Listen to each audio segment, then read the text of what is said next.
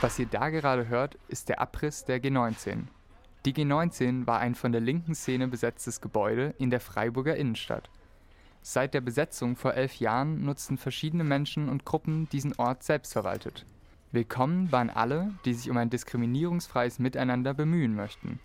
Das kann unterschiedlich aussehen, aber grundsätzlich sollte die G19 ein Raum der Begegnung und der Solidarität sein.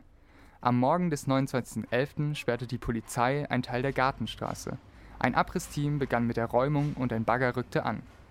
Über Social Media verbreitete sich die Nachricht schnell und kurz danach protestierten einige Menschen vor der abgesperrten Zone. Eine Demonstrantin erzählte uns die Geschichte aus ihrer Perspektive. Wie es dazu kommen konnte, frage ich mich gerade auch im Moment. Also was gerade passiert ist, dass halt ähm, wir na die Nachricht bekommen haben, dass die G19 umstellt ist von Polizei und ähm, abgeriegelt und ja, dann hingefahren und gedacht, so viel kann ja nicht passieren, aber jetzt die Auskunft, dass heute Abend die beiden Häuser dann weg sind.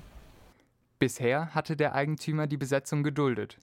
Der Besitzer plant laut der Badischen Zeitung den Bau eines Mehrfamilienhauses. Es soll dort also keine Brachfläche entstehen, so der Eigentümer.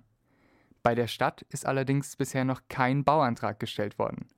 Generell betont die Stadt, dass sie es begrüßen würde, falls dort neuer Wohnraum entsteht. Ob diese Stelle für einen Bau geeignet ist, ist jedoch noch unklar. Der Abriss ist laut Polizei seit über einem Jahr genehmigt. Ja, also seit heute Morgen finden hier im Bereich Gartenstraße Abrissarbeiten statt. Aber es ist so, dass diese Abrissarbeiten genehmigt sind. Und äh, Auftrag der Polizei ist es dann in so einem Fall zu gewährleisten, dass die auch störungsfrei stattfinden können. Die G19 wurde seit ihrer Besetzung von den verschiedensten Personen genutzt. Im Hinterhaus befand sich die Bike Kitchen. Dort konnte man sein Fahrrad mit semiprofessioneller Hilfe selbst reparieren und an Workshops teilnehmen. Außerdem fanden auch verschiedene andere Veranstaltungen im Haus statt, wie zum Beispiel ein feministischer Lesekreis, Flohmärkte oder eine Essensausgabe auf Spendenbasis. Klar tut's weh wegen dem, was das für uns war, aber es tut halt auch weh, weil es das letzte besetzte Haus in Südbaden war und auch eines der am längsten besetzten. Ja, und es einfach viel gesehen hat, viel Kultur getragen hat, viel also für viele Sachen, viele Leute einfach echt nötig war.